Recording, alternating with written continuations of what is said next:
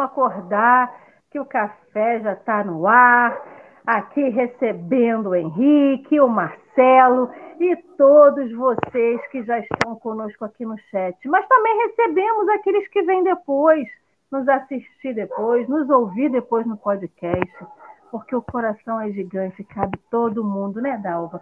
Muito bom dia, minha querida. Espero que vocês estejam bem. Rejane Maria, muito bom dia para dona Vera Generoso. Clica aí, negocinho. Bom dia para Fátima Candeló, ou Candelote, eu não sei, me perdoe. Muito bom dia para Maria Bezerra. Sejam todos vocês muito bem-vindos, Nelma, a Maria de novo, a Declair, a Sônia Centeno, a Morgana Ferreira, a luz de Jesus se faça presente sempre em nossas vidas e que assim seja. Bom dia para a dona Eleane Maria, para a Denise Credier, para a Fátima Vetten, para o seu Wilson. Bom dia, dona Geni, nossa querida Kátia, a Josiane, todos vocês que já chegaram até aqui. Puxa uma cadeirinha Fique acomodado na sua cama ou no seu sofá, mas o importante é que tenhamos hoje olhos de ver, ouvidos de ouvir e coração de sentir essa energia maravilhosa da espiritualidade nas nossas vidas. Não é, Marcelo? Muito bom dia, querido.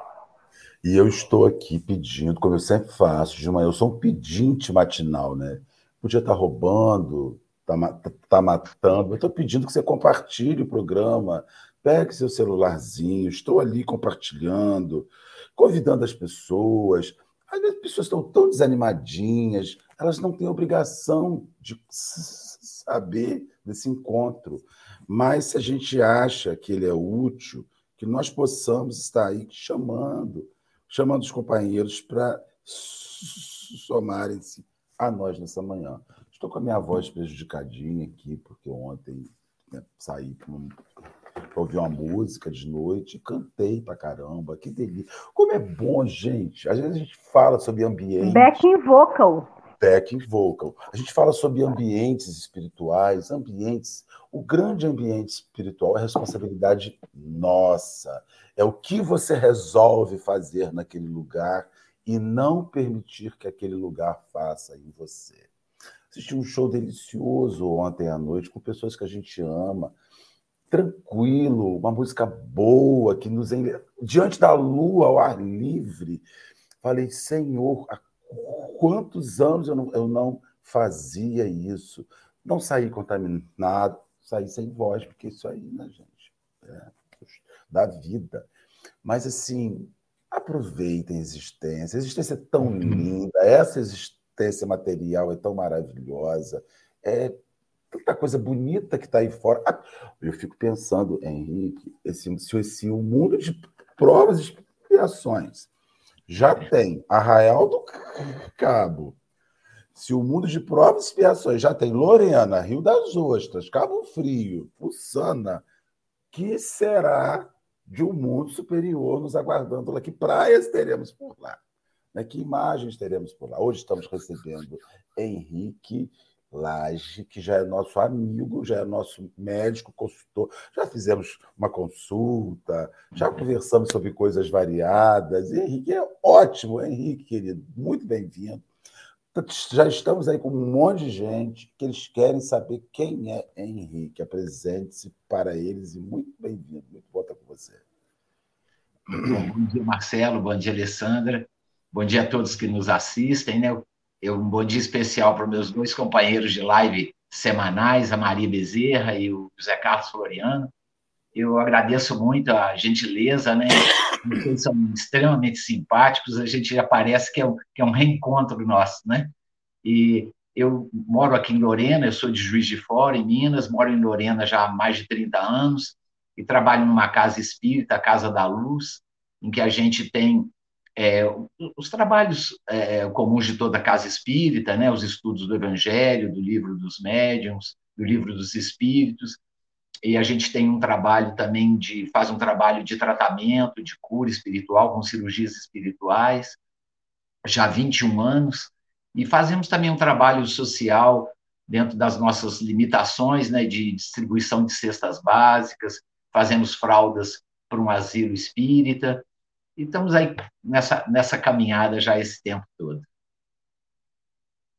E como disse a Maria aqui no comentário, estamos junto, né? Porque Sempre todo junto. mundo. A Maria, a Maria é um pé de boi, como se diz em Minas, né? Eu fico imaginando, a gente sempre fala que todo mundo segura a mão de todo mundo, a gente fala que o pensamento, né? Que a gente plasma o que o nosso pensamento cria, que a gente é energia. Mas é sobre isso. Estamos todo mundo junto, é quando cada um faz o seu pedacinho. Exatamente. Imagina o meu pedacinho encontrando no pedacinho do Henrique, que encontra no pedacinho de Marcelo, que encontra no pedacinho da Vânia, no pedacinho da. E vai um pedacinho se juntando com o outro. Cada pedacinho, tijolo, um tijolo sozinho não faz uma parede. Mas você já viu um tijolo grudadinho no cimento no outro tijolo? O que, que forma? Do que, que um tijolo é capaz quando ele está junto com outro tijolo? É sobre é. isso. A gente está junto, é, o Henrique junto com a Maria e o Floriano perto uns dos outros, e a gente vai agregando. Aí eu fico imaginando uma casa espírita com a energia que ela tem, encontra a energia da outra casa espírita, e olha como vai crescendo. A gente traz do indivíduo, né? Desse tijolinho que forma a parede da casa espírita, que forma a energia da casa espírita, e por aí vai. Então, o quanto tem de trabalho por aí fora, o quanto tem de oportunidade, o quanto tem coisas para serem feitas, para serem crescidas, e a gente, às vezes, você fala assim: ah, eu estou tão perdido no mundo, eu não sei o que eu faço. Se você está nos ouvindo, se você está com esse sentimento, eu não sei o que eu faço, eu queria tanto fazer alguma coisa, existem tantos lugares que podem te receber, as casas espíritas. A gente passa aqui no, no, no bannerzinho do café o projeto do CVV, o Centro de Valorização da Vida, que também, às vezes, a gente pode ajudar à distância sem sair da nossa casa tantos projetos sociais por aí fora, né? Que levam comida na rua, que fazem fralda, que recolhem roupa. Aí você fala assim, mas não tem nada na minha casa, na minha cidade. Moro numa cidade pequenininha, não tem uma casa espírita, não tem um trabalho voluntário. Não tem problema também. Você vai na rua, leva um sabonetinho, uma pasta de dente, uma roupa, um pacote de absorvente para uma mulher que esteja em situação de rua leva uma, um pacote de biscoito, que seja uma fruta que esteja quase passando. Ah, a fruta vai passar e eu não vou ter tempo de comer, eu vou viajar. Coloca tudo num saquinho e vai na rua, porque vai aparecer alguém. Então a gente tem diversos modos de trabalhar. Esse tamo junto é isso, né? Quando a gente pode se agregar a uma casa e trabalhar junto com outras pessoas é ótimo, mas quando não tem, não tem oportunidade, não tem problema. A gente ainda tem jeito de trabalhar, né? Então, Seja muito bem-vindo, Henrique, seja muito bem-vindo, Maria, seja muito bem-vindo, Floriano, a Rosiane, a Rosene e todos vocês que já chegaram até aqui. Então, eu já vou colocar aqui na telinha o link do texto de hoje que vamos estudar, que ele chama-se Tua Fé te Salvou. Ele está lá no livro Pão Nosso, é editado pela FEB, mas antes da gente poder. Ah, antes disso, né? Então, para você que está em casa, que nos ouve no podcast, para você que vem depois aqui no café e queira saber do texto, é esse aqui embaixo, de novo, né? Tua fé. Ele se remete ao Evangelho de Lucas, capítulo 8, versículo 48. Mas antes da gente colocar o textinho aí na tela, eu vou pedir Marcelo, meu querido amigo, se ele pode fazer a nossa prece para iniciar o nosso estudo. Vamos orar. Nós te agradecemos, assim, divino amigo, é, o, o, momento de estarmos aqui reunidos, rogamos aos bondosos espíritos abraçar-nos, envolver-nos, envolver o Henrique, que será o responsável por iniciar as discussões da manhã de hoje. Que sejam úteis, que sejam honestas, que sigam a linha de raciocínio do, do Espírito Emmanuel, que vem aí abraçando o pensamento do divino amigo Jesus no Evangelho. Graças a Deus que assim possa ser. E assim vai ser, e assim será. Então, meus amigos, Marcelinho, Henrique, fique à vontade para começar a leitura e depois começar os seus comentários, por favor. Pois é. Disse a ela, filha, a tua fé te salvou, vai em paz. Tua fé É importante observar que o Divino Mestre, após o benefício dispensado, sempre se reporta ao prodígio da fé, patrimônio sublime daqueles que o procuraram. Diversas vezes ouvimos-lo na expressiva afirmação: A tua fé te salvou. Doentes do corpo e da alma, depois do alívio da cura, escutam a frase generosa: É que a vontade e a confiança do homem são poderosos fatores no desenvolvimento e iluminação da vida. O navegante sem rumo e que em nada confia somente poderá atingir algum porto em virtude do jogo das forças sobre as quais se equilibra, desconhecendo, porém, de maneira absoluta, o que lhe possa ocorrer. O enfermo, descrente da ação de todos os remédios, é o primeiro a trabalhar contra a própria segurança. O homem se mostra desalentado em todas as coisas, não deverá guardar cooperação útil de coisa alguma. Almas vazias, embalde reclamam o quinhão de felicidade que o mundo lhes deve. As negações em que perambulam transformam-nas, perante a vida, em zonas de amortecimento, quais isoladores em eletricidade. Passa corrente vitalizante, mas permanecem insensíveis. Dos empreendimentos e necessidades de teu caminho, não te isoles nas posições negativas. Jesus pode tudo. Teus amigos verdadeiros farão o possível por ti. Contudo, nem o mestre, nem os companheiros realizarão em sentido integral a felicidade que ambicionas sem o concurso de tua fé, porque tu és filho do mesmo Deus, com as mesmas possibilidades de elevação. Emmanuel. Bem, então é, a gente sempre tem um pouquinho de dificuldade, às vezes, né, de, de entender o que é a fé, né? E Emmanuel, no, no livro Pensamento e Vida, no capítulo 6, ele diz que a fé é, é uma força que nasce com a própria alma, é a certeza instintiva na sabedoria divina, que é a sabedoria da própria vida. Então, às vezes, a gente se cobra uma fé muito forte, mas a fé ela é uma construção, né? como a Alessandra bem falou aí, né? e como todas as virtudes, é tijolo a tijolo, pedra a pedra, né? unidas pelo, pelo cimento da atenção, da vigilância, da perseverança. E que às vezes deixa um pouco de dúvida né? É, é, é, nessa, no significado da palavra, é que no idioma português é um, o único idioma em que fé e fidelidade, ou seja, crença e ação são dissociados, porque no, no latim é, fides, no grego pistes, no, no hebraico emuná, é, é, um, é um significado só.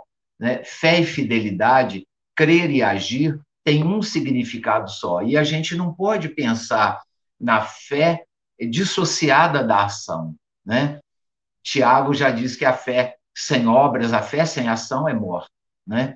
Então, é, o texto ele trata basicamente né, da ação de Jesus e os recursos que o Cristo disponibiliza para a gente e o quanto a nossa fé pode determinar que nós recebamos né, é, é, esses recursos, o quanto a dimensão desses recursos vai impactar na nossa vida. Né? E ele sempre, Jesus sempre dizia, né? Tua fé te salvou, a tua fé te curou. Ele não dizia, eu te curei, eu vou te curar, né? Fazendo como o texto de Emmanuel mesmo diz, né? Reportando a importância da vontade e da confiança, né? Porque quando a gente tem vontade e confiança, a gente começa a mobilizar da nossa parte, né? Na direção, a gente vai se mobilizando na direção daquilo que a gente busca, né? Porque a fé é o acreditar, mas é, é a gente tem que viver e direcionar para aquilo que a gente acredita, né? essa, esse direcionamento é que é muito importante. Às vezes, se a gente perguntar para alguém assim, você é, é, viu tal pessoa, tal pessoa veio, ah, eu acredito que sim. É uma coisa, quando a gente tem certeza, é, é, é diferente, né? Eu tenho certeza, ele veio, está aí, né? Então, aí a gente às vezes então se pergunta se é possível a gente dimensionar o tamanho dessa fé, né? E Emmanuel então nos diz que sim, que o tamanho da fé ele é dimensionado pela exatamente por essa nossa ação na direção daquilo que a gente acredita.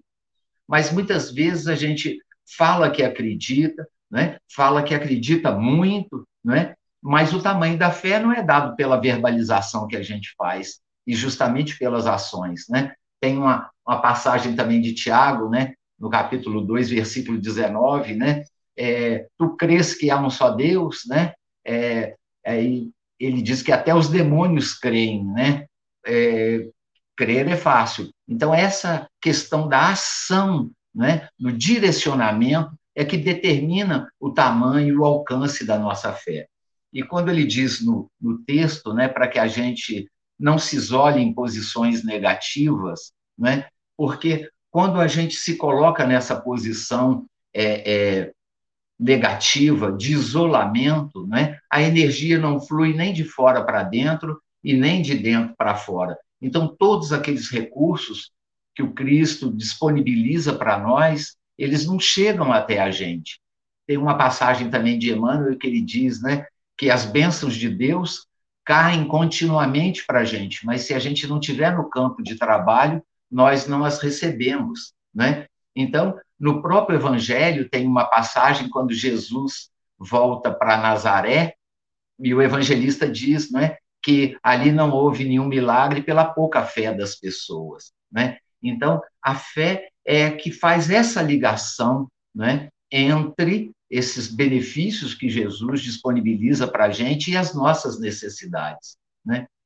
E a gente precisa entender que, né, às vezes, a gente espera determinadas situações de, de, de grande sofrimento, aquelas angústias enormes que se tornam até públicas, né, para que a gente é, é, mostre o nosso testemunho de fé, né? Mas a gente, nas pequenas é, é contrariedades do dia a dia, né? a gente já pode ir prestando esse é, um depoimento de confiança em Deus, né? em Jesus, né? quando a gente enfrenta um olhar de crítica, né? uma palavra de ironia, de sarcasmo, né? um olhar de suspeição, ali a gente já pode ir trabalhando, né? usando esses esses pequenos recursos, trabalhando a nossa fé, esse tijolo por tijolo, para que quando vierem as grandes é, é, é, as grandes provas, né, essas situações que requerem um testemunho maior, a gente pode passar por elas com por essas provações grandes como se elas fossem menores, né? Então, é, é, Emmanuel traz também uma orientação muito interessante de como a gente deve fazer para a gente cultivar, como que a gente é, deve fazer para a gente ter a fé, né? desenvolver a nossa fé. E ele, então, orienta é, quatro elementos que podem nos ajudar nesse fortalecimento, nesse estabelecimento da nossa fé. Né? E é, o primeiro é que a gente sempre tem que ter clareza daquilo que a gente está buscando, né? Aquilo que a gente acredita, olhar com, com bem clareza, né? qual é o nosso objetivo, o que, que a gente deseja. Né? Às vezes uma pessoa fala, ah, eu vou viajar, mas vai viajar para onde? Usando que tipo de meio de transporte? Que dia que vai? Que dia que volta? Né? E as, muitas vezes a gente já está até recebendo aquela benção, a gente já está recebendo aquele benefício e nem percebe, né? Então é muito muito importante dar objetividade a essa crença, né? A gente é, é, ajustar o foco da nossa lente, né? Essa clareza é fundamental. O segundo é agir, é fazer aquilo que nos é possível, né? Na direção daquilo que a gente quer. A ação é fundamental, né? É ela que nos liga ao benefício, né? É, lembrar também, num terceiro ponto, que nunca vai nos faltar apoio, né? Que é preciso a gente ter esse otimismo, né? Deus, a espiritualidade estão sempre nos olhando, nos cuidando com esse amor imenso, né? disponibilizando esses recursos para a gente. Então, esse apoio nunca vai faltar. E perseverar. Né? Per... Muitas vezes a gente desiste é, é, diante de um primeiro obstáculo, mas muitas vezes aquele primeiro obstáculo é apenas um primeiro degrau para a gente chegar aonde a gente deseja.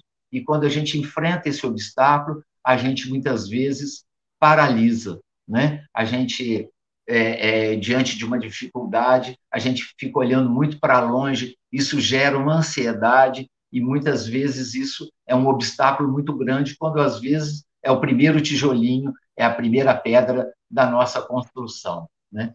E a gente também é, tem que ter sempre em mente que, né, que diante desses, dessas situações, existem os adversários que podem também é, atrapalhar, interromper essa nossa caminhada nesse crescimento da fé. Né? Muitas vezes a gente espera muito é, aprender demais para começar a agir, para começar a trabalhar. Né? Então, esse é um, é um equívoco que a gente precisa aprender muito a fazer para começar a fazer. Né? E quando a gente começa a agir, começa a colocar em prática, a gente vai aprendendo e vai caminhando.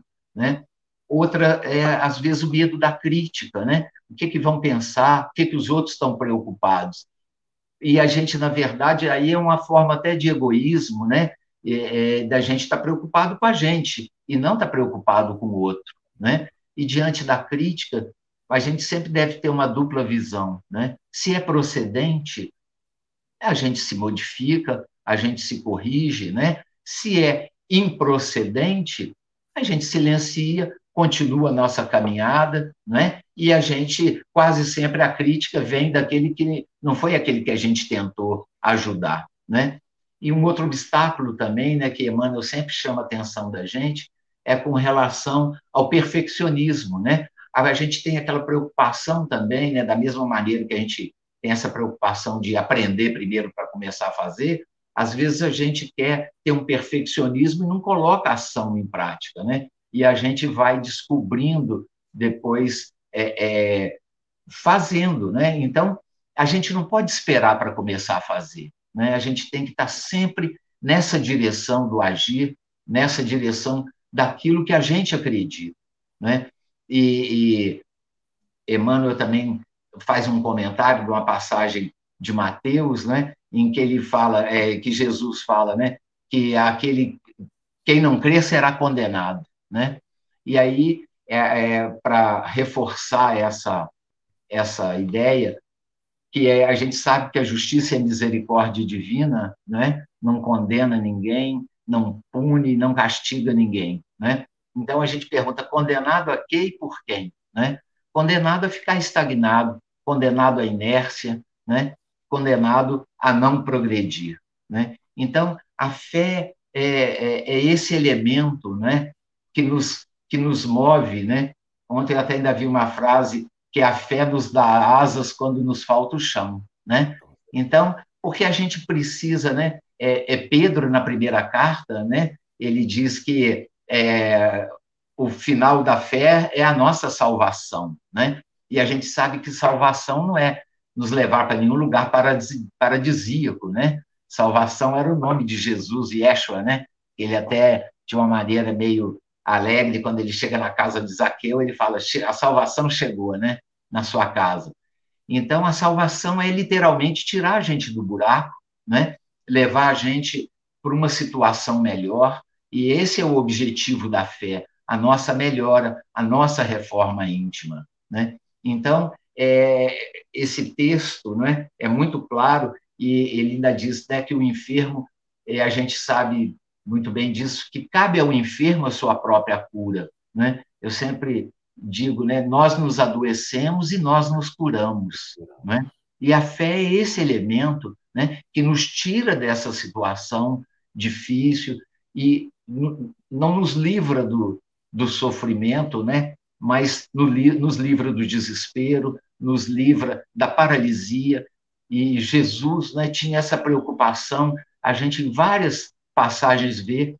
Eu acho que, no meu entender, a maior preocupação de Jesus era com a, paralisa, com a paralisia e com a inércia. Né? E Jesus estava sempre em movimento. A gente vê Paulo sempre em movimento. Né? Quando você via, Jesus já não estava mais ali onde ele estava pregando, onde ele estava curando, ele já tinha ido Então, é, é, a fé faz isso com a gente, né? Ela nos movimenta, ela nos caminha para frente e nos prepara para esses momentos de grande desafio, né? Em que a gente é colocado nessas situações de angústia muito grande, nos prepara para atravessar, tirando esse peso, essa dificuldade e favorecendo o nosso entendimento. Eu acho que é mais ou menos isso. Floriano, ou oh, Floriano, estou olhando Floriano ali, Henrique, tava pensando, essa abordagem aqui, Lucas 8, ele tem um conjunto de feitos do Cristo. Esse aí, esse feito em particular que nós estamos estudando hoje, ele fala para a mulher hemorroísa, que tinha aquele fluxo sanguíneo que coloca a mão nele. Mas antes da hemorroísa, havia o caso da filha de Jairo. Então você veja que ali acontece uma coisa muito interessante, é que os discípulos são levados até a filha de Jairo na qualidade de médicos. Ó, vão lá e façam o trabalho. E a filha de Jairo, inerte, não, não tinha como exercer fé alguma na situação que ela se achava. Ela estava inerte, ela estava né, num estado terrível. E os discípulos não fizeram nada. Cristo chega lá e dá uma esculhambação. Raça incrédula, raça adúltera. Até quando vos sofrereis? Até quando vou estar convosco? E logo sequenciado na multidão, uma mulher com fluxo de mais de 20 anos, como diz a Escritura, né, bota a mão em Jesus. Então você vê, em primeiro lugar, a, a, a medicina espiritual de transformação, ela não tem um padrão. Quando você vai operar um joelho e você é ortopedista, você tem um padrão cirúrgico, né? Você tem um sistema para fazer aquilo funcionar. Quando você vai lidar com as questões espirituais, as questões espirituais vão encontrar saídas onde a gente não vê. Né? Isso é a questão mais interessante da fé. A, quando você acredita, a saída vem de uma revista que você está lendo, no ponto do ônibus aparece a saída, quando você está aberto àquilo acontecer. Então a gente vê que a fé ela é um, um, um, elemento na nossa vida que abre caminhos, que mostra por onde seguir, por onde, ela quebra, inclusive, a, a, a, o ordenamento que se esperava para se chegar naquele objetivo particular. Eu fico imaginando o quanto é imprescindível que a fé seja de ambos os lados, no sentido de eu quero que você me socorra, eu quero que você me ajude, eu tenho fé que algo virá daí. A questão é se você, se eu, se Alessandra temos fé que algo sairá daqui.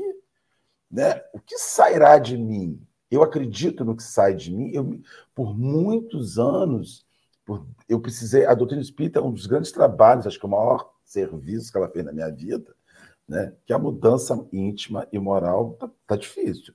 Mas ela já fez um serviço. É eu começar a, a acreditar, de fato, que há algo para sair de mim e que eu preciso estar pronto para liberar isso, liberar este movimento, liberar este socorro. A gente se acha muito inapto em, em ceder, em contribuir. A gente sempre acha que a nossa contribuição é muito, muito misérrima, muito miserável. E não é. É com isso que, que, os, que as forças do bem vão trabalhar.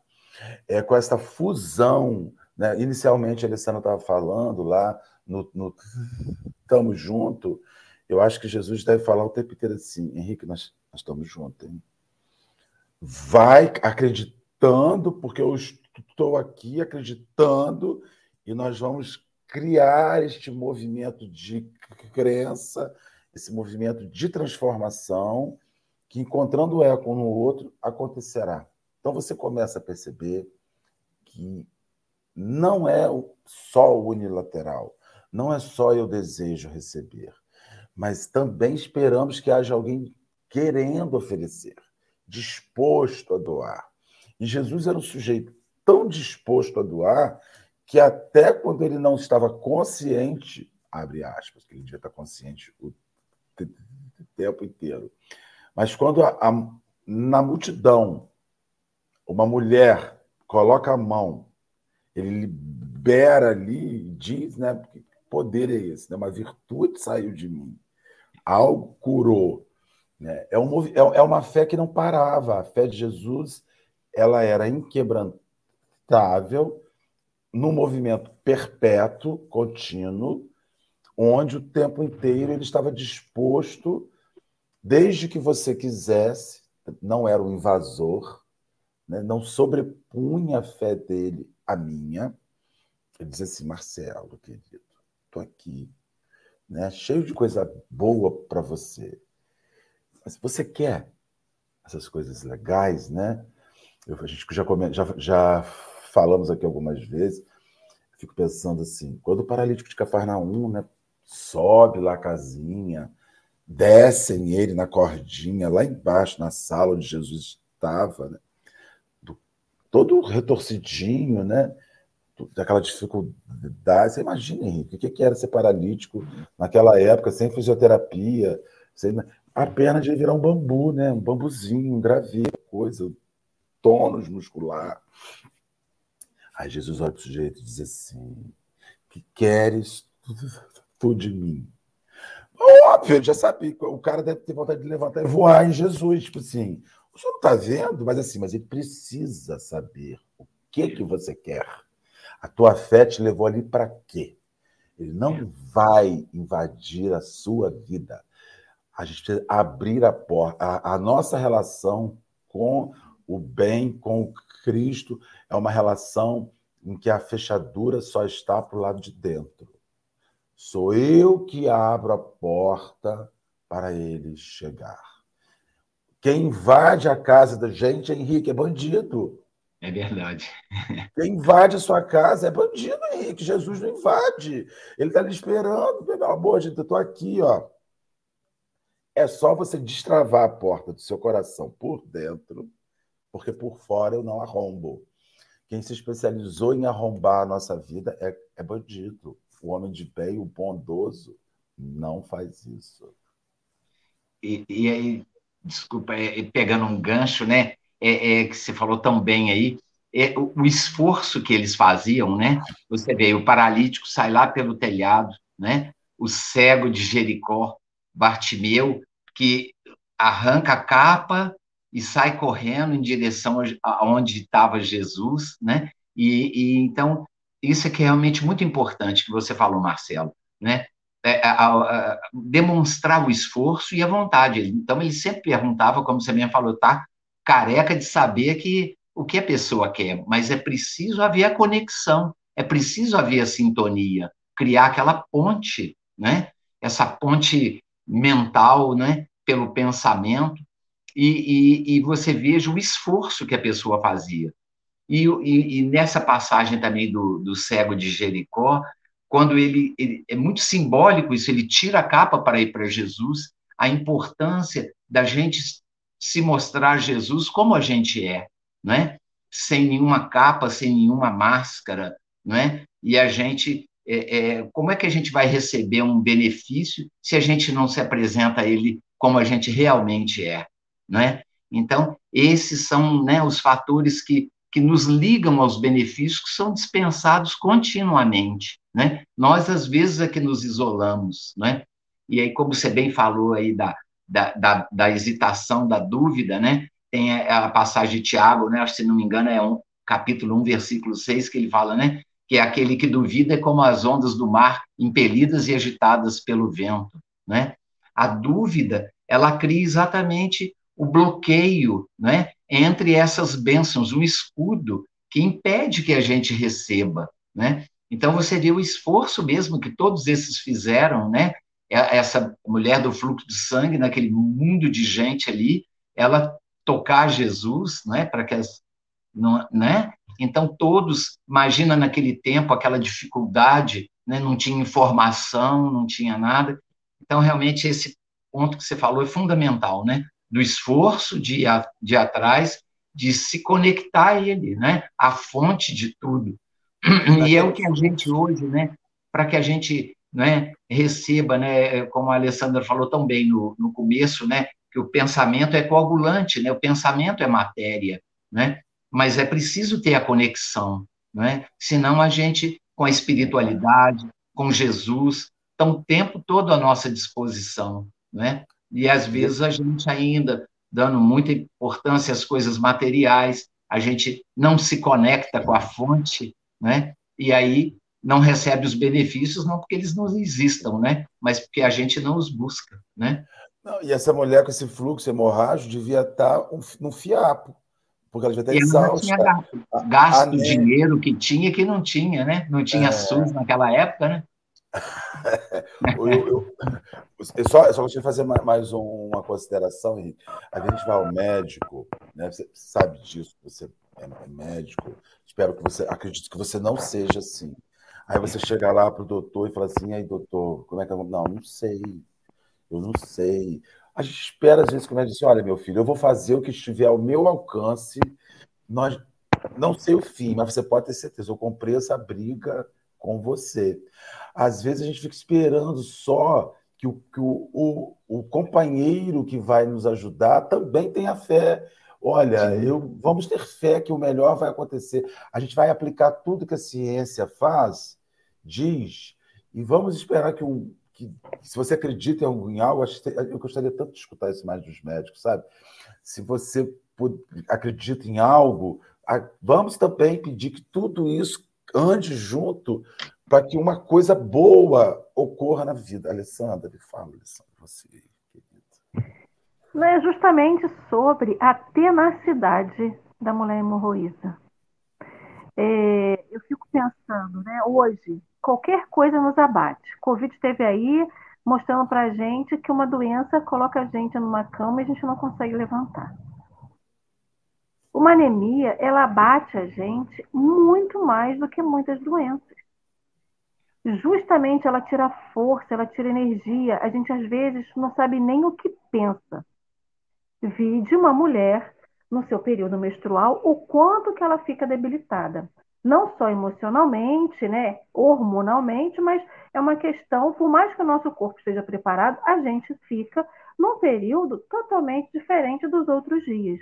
Imagine uma mulher que sangrava há muito tempo, mesmo com todas as dificuldades do corpo físico dela, a mente dela poderia estar debilitada, mas ela tinha uma ideia fixa, que era ter com Jesus. E aí eu fico pensando, no meio de uma multidão, se a gente quer né, chegar, transpassar pessoas, né, passar por pessoas e chegar em algum lugar e tem muita gente, o gasto de energia que a gente faz. Dá licença, por favor, deixa eu passar.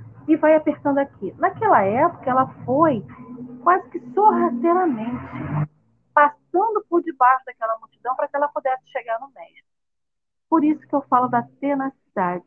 Ou seja, você tem um objetivo muito forte na vida, você tem uma vontade muito forte na vida de conseguir algo, então coloque vontade, coloque energia, coloque tenacidade, porque se a gente olhar para nossa vida hoje, a gente tem vontade de tanta coisa. O que, que a gente faz sair do papel? O que, que a gente faz sair dos nossos pensamentos e criar? Porque a gente fala muito que pensamento, né? A gente plágia um pensamento, o pensamento cria. Mas o que, que eu estou criando? Porque assim é fácil, eu crio uma bola de sabão, né? Você pega uma bolinha de sabão, assopra e ela vai. O que, que depois a bola de sabão faz? Ela é frágil, ela rompe. Qualquer coisinha ali faz ela romper, ela morre ali. Mas a nossa vontade, ela tem que alimentar o que nós pensamos, o que nós desejamos. Então, acho que a fé, o pessoal falou da fé raciocinada, falou sobre a fé, a, a fé sem ação é uma fé morta, é aquela coisa, né? tenha vontade, sonhe, coloque o pé, porque o chão Deus põe. Mas o chão Deus vai pôr somente se eu sair andando, porque eu posso ter vontade, eu posso ter fé, eu posso ter tudo e não sair do lugar. Deus vai colocar o chão como? O chão vai se criar para depois eu colocar? Não, é o mesmo tempo. E uma coisa que o Henrique falou é justamente sobre a passagem que Emmanuel fala, que a gente já nasce com a fé. Mas, como tudo na vida, é uma questão de exercício. Músculo não cresce se você não fizer exercício. O músculo não vai ser reforçado se não tiver exercício. Assim também é fé. Se a gente não exercita, se não colocamos ela em ação, ela vai ficar daquele tamanho que nasceu com a gente. Como que desenvolve alguma coisa? Como que a gente aprende? Somente fazendo. Você vai querer fazer um bolo, aprender? Talvez o primeiro bolo fique horrível, mas a experiência que você vai adquirindo vai ficando melhorando. E aí a gente fala assim: ah, mas um bolo é um bolo. Você pega uma receita. Onde que tem a receita para ter fé? Onde tem a receita que diz que a gente tem que agir assim um assado? A gente pega Zaqueu, que numa fé incrível de Jesus, numa vontade incrível de ver Jesus, escalou uma árvore. Ele acreditava que veria Jesus. Ele tinha fé que veria Jesus. E ele se esforçou. Aí você fala assim, ah, então eu tenho que subir em árvore, isso é receita. Aí a gente fala das, das irmãs de que ele ressuscitou. Gente, estou com um problema sério Lázaro. de memória. Lázaro. Então, assim, as irmãs de Lázaro acreditavam em Jesus e tinham fé de que Jesus ajudaria Lázaro. Então, a receita que eu tenho é chegar e clamar a Jesus. Mas elas mandaram um recado. Elas não só tinham fé de que Jesus, mas elas mandaram um recado, elas pediram, elas convocaram o mestre. Então, teve uma ação ali. Jairo, como Marcelo falou, tinha que acreditar que Jesus poderia salvar a filha dele. Ah, Jesus, salva minha filha, salva, mas você tem fé? Não, não tenho. Como que eu vou salvar? Onde que eu vou buscar o alimento? Então, o alimento dessa mulher, né? O que, que alimentava essa mulher que sangrava de chegar até com o mestre? Era a vontade dela, era a energia, era a disposição, ela tinha um objetivo, que foi o que você falou, Henrique. A gente tem vergonha. Ai, eu tenho fé. Eu vou conseguir muito uma coisa, mas eu tenho vergonha das pessoas dizerem que eu sou carola porque eu sou muito beata, porque eu sigo muito a doutrina. Você vai ficando habitolada com esse negócio de doutrina espírita, você faz café com o evangelho, e você vai para lá tal dia, porque você estuda, e que todo dia você tem grupo de estudo no telefone. E isso vai me alimentar. Porque quando chega o momento do vai ver, a minha fé ainda está fraca. Eu posso fazer tudo isso e mesmo assim não ter fé. Ou eu posso não fazer nada e ter uma fé gigantesca. Uma vez, há muito tempo atrás, a minha mãe tinha feito uma cirurgia muito gigantesca. Ela tinha tirado um câncer. Eu era novinha, tinha lá meus 12 anos, e ela tinha tido uma dor gigantesca que médico nenhum curava. Ela foi parar no hospital, mas falou assim, mas a senhora não tem nada. E ela gritava de dor, ela chorava. Eu nunca mais vi essa oração. Ela falou assim: pega uma oração na minha bolsa e reza comigo. A gente estava de mão dada. E a gente rezou juntas aquela prece, que eu não sei até hoje que prece é essa, porque eu não lembro. Foi a prece, foi a nossa vontade, foi a nossa energia, foi a dor dela, foi um monte de coisa, mas a nossa fé naquele momento curou ela. Curou por quê? Porque a nossa vontade de fazer mudar alguma coisa naquele momento era gigantesca. No momento final da prece, ela falou: Eu não tenho mais dor. Quantas vezes a gente faz a prece a espiritualidade, a gente roga a Deus, roga a Jesus, que a gente está num momento de aflição, seja da dor do corpo físico, seja da dor do espírito, aquela dor que a gente não sabe de onde vem, o que, que a gente tem, seja de uma dificuldade qualquer, a gente fala assim: vou fazer uma prece. Você pode ler uma prece, você pode fazer uma prece do seu coração, mas se você não tem fé de que ela vá fazer alguma coisa, ela é só mais uma prece, que tem a sua utilidade, que tem a sua energia, mas que vai ser só mais uma prece. Às vezes a gente não fala nada com Jesus. A gente olha para dentro de si, chora ou sorri e fala assim: me ajuda. Só que a nossa vontade, a nossa fé é tão grande que ali é uma mudança gigantesca. Então a gente vê que a fé passa por uma vontade gigantesca de cada um de nós de querer fazer dar certo, né? Então, eu acho que era essa vontade que a mulher hemorroida tinha e que fez Jesus falar: sua fé te salvou. Foi a fé, foi a vontade, foi a disposição, foi o jeito aguerrido que ela teve de passar pela multidão e só chegar perto da roupa de Jesus. Nem do corpo físico. Eu fico pensando, quantas vezes a gente está numa reunião de amigos ou numa reunião de trabalho, em qualquer lugar que tenha gente, outras pessoas. As pessoas tocam a gente, a gente fala assim, tocam na gente e a gente não sente.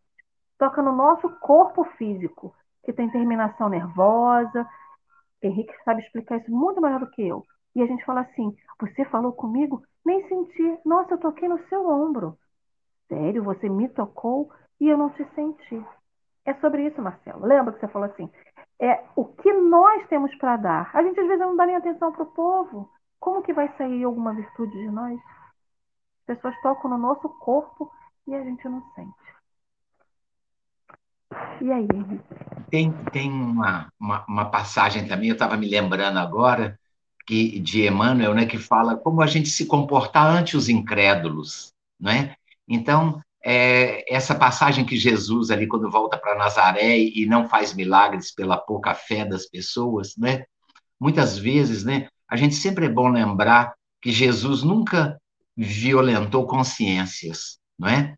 E você vê que, como Marcelo bem falou, o que, que você quer? Que ele está sabendo já o que a pessoa quer. Mas, então, a gente é, é, é precisa, às vezes, a gente, né, nós espíritas, às vezes, queremos dividir aquilo que a gente, o pouco que a gente já adquiriu, aquele entendimentozinho que a gente já tem, e a gente quer, às vezes, colocar na cabeça daquelas pessoas que caminham conosco, né, que ainda ainda, essa palavra que eu gosto de usar, o ainda, que ainda não tem aquele pequeno entendimento, né?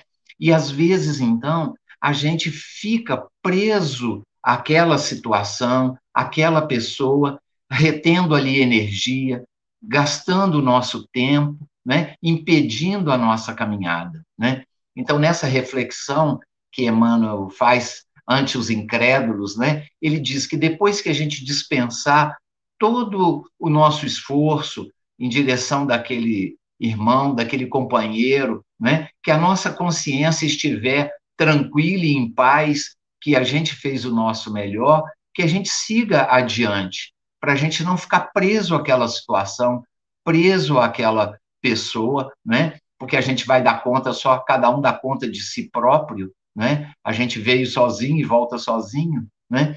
e para que a gente siga e que mais adiante a gente encontrará, né, nós encontraremos outros que estão naquele grau de entendimento com, como a gente está e a gente vai seguindo com eles, né? Então é muito importante a gente não paralisar a caminhada da gente, né, usando como justificativa, né, aquele companheiro, aquela companheira de jornada que ainda não tem esse entendimento, né, e a gente não tentar é, é, violentar a consciência de ninguém, não tentar. É, é, é, às vezes, né, nós temos ainda esse defeito, queremos mudar as pessoas, queremos transformar as pessoas, quando nós viemos para nos transformar.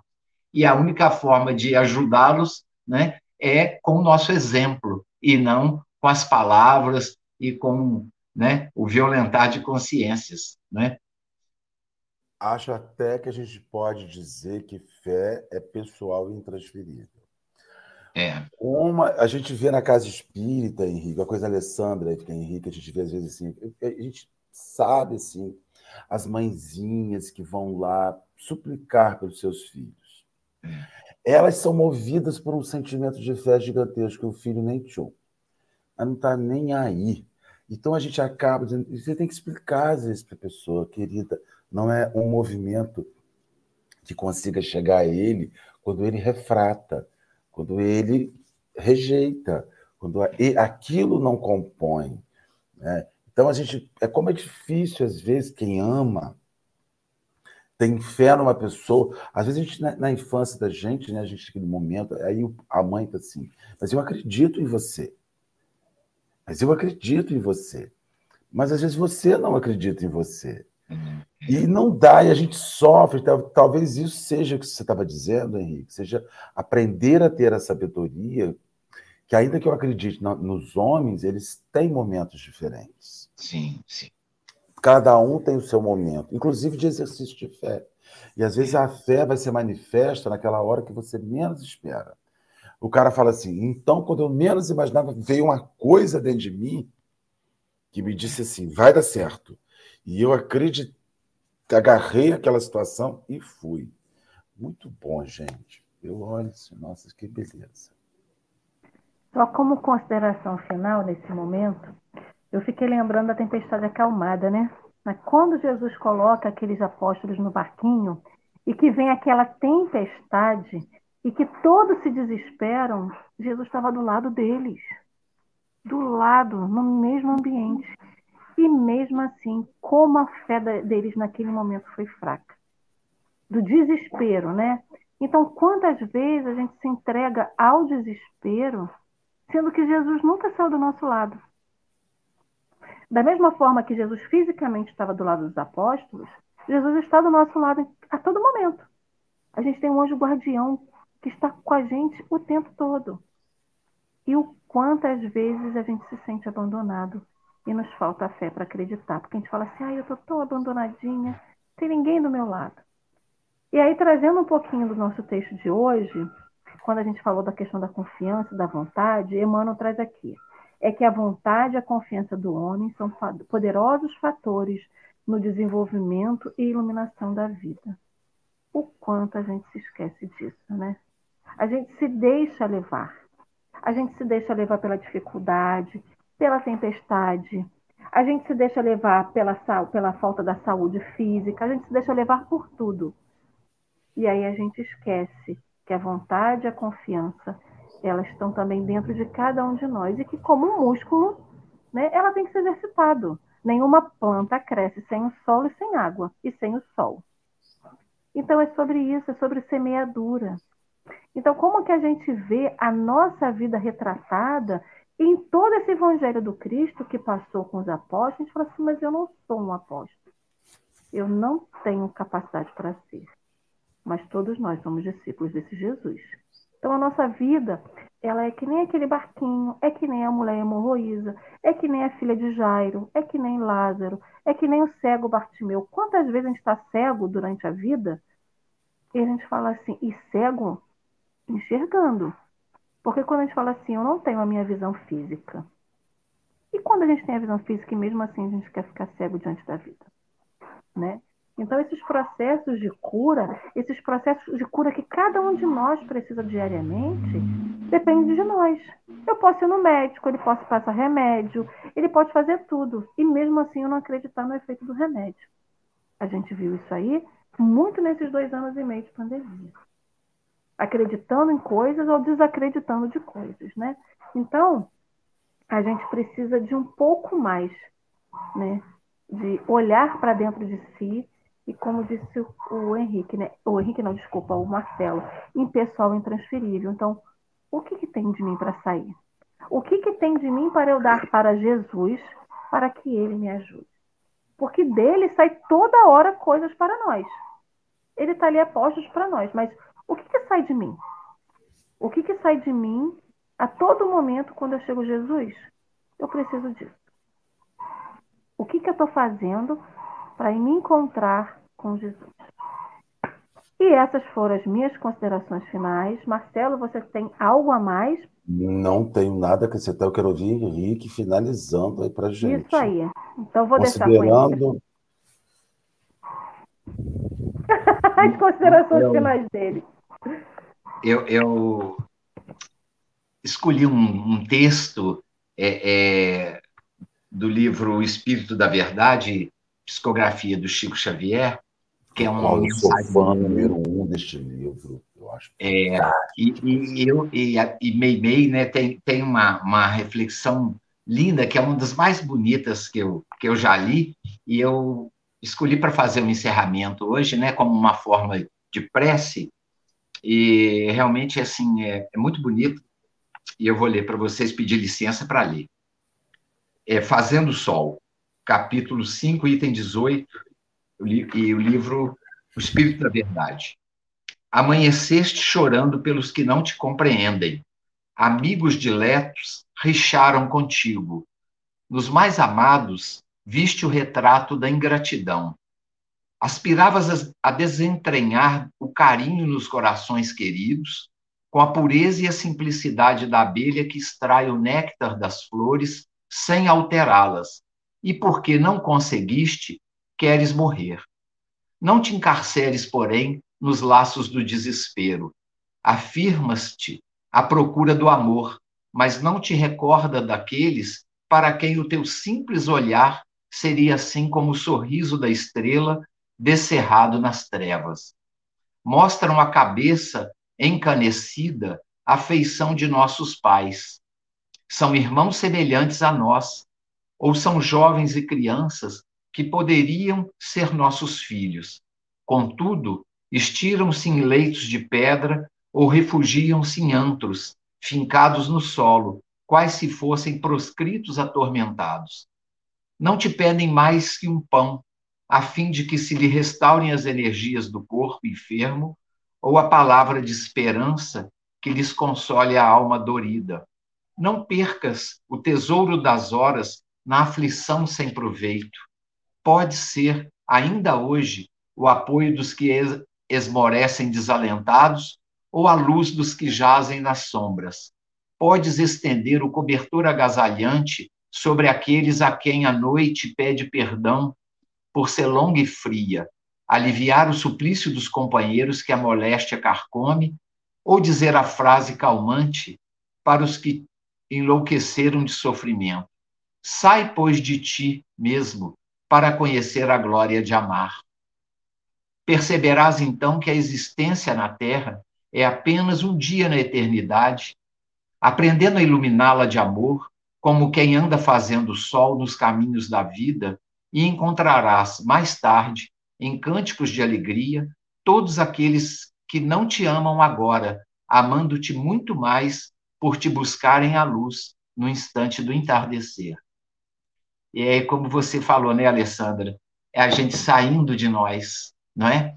É, é, é a gente, então, né, fazendo esse caminho, o Cristo nos dá, e nós, então, doamos as virtudes, né? saindo de nós as virtudes.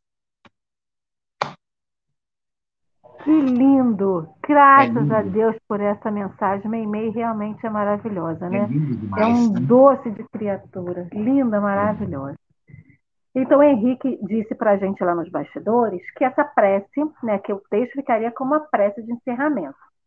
É isso, Henrique, ou você quer fazer ainda uma prece no momento ah, eu final? acho que essa é uma prece, é um convite, né, de todos nós, né, a seguir o nosso mestre, né, porque outro dia até numa live eu ainda estava eh, comentando, né, falo, você falou aí de, de Jesus, eu falo, você imagina essas pessoas que conheceram fisicamente Jesus, o governador espiritual do planeta, que há quatro e meio bilhões de anos já era o Cristo, né? participando do projeto Terra, né? Você imagina né, o, o que é isso, ter conhecido fisicamente, ouvido ele falando, né? Hoje a gente o conhece pela mensagem, pelo exemplo, né? É o nosso mestre, nosso guia, né? mas ter podido ver Jesus e ainda assim não crer é um negócio impressionante, né? Mas eu acho que essa é a, é a prece de encerramento, que é um convite a todos nós, né? Sairmos de, de nós, né? Em direção aos nossos irmãos, né? É, é, é, porque essa é a grande mensagem do Evangelho de Jesus, né? O amor, né? O amor ao próximo? Henrique já me deu um gatilho, né? Falar de Jesus é uma coisa impressionante. Tem uma menina, uma pessoa que está aqui no chat, falou assim, Alessandra, você é tão íntima de Jesus, isso já dá vontade até de fazer um outro estudo, um outro programa, que é isso, Jesus é. Eu fico pensando quanto que a gente perdeu de oportunidade tendo Jesus na Terra. Eu fico pensando em mim, Alessandra, será que eu perdi a oportunidade naquela época é. estar com ele, né? Mas enfim, isso é papo papo que rende, isso é papo para café a mais de metro, para mais de dia. Então, a todos vocês que estiveram conosco aqui hoje, uma gratidão imensa. Uma gratidão imensa a Marcelo, a oportunidade de ter conhecido o Henrique. Gratidão, Henrique. Prazer é todo meu. A vocês que estiveram aqui. Um sábado de muita luz, de muito Jesus. Não Jesus lá longe, no céu, sentadinho na nuvem, mas Jesus do seu lado, te abraçando, naquele conforto e te dando tudo aquilo que você precisa nesse dia. E que vocês não esqueçam, curtam bastante o sábado, aproveitem com a família, com os amigos, mas amanhã, sete da manhã, estaremos aqui mais uma vez num domingão do Café com o Evangelho. Um beijo no coração de vocês. Com isso.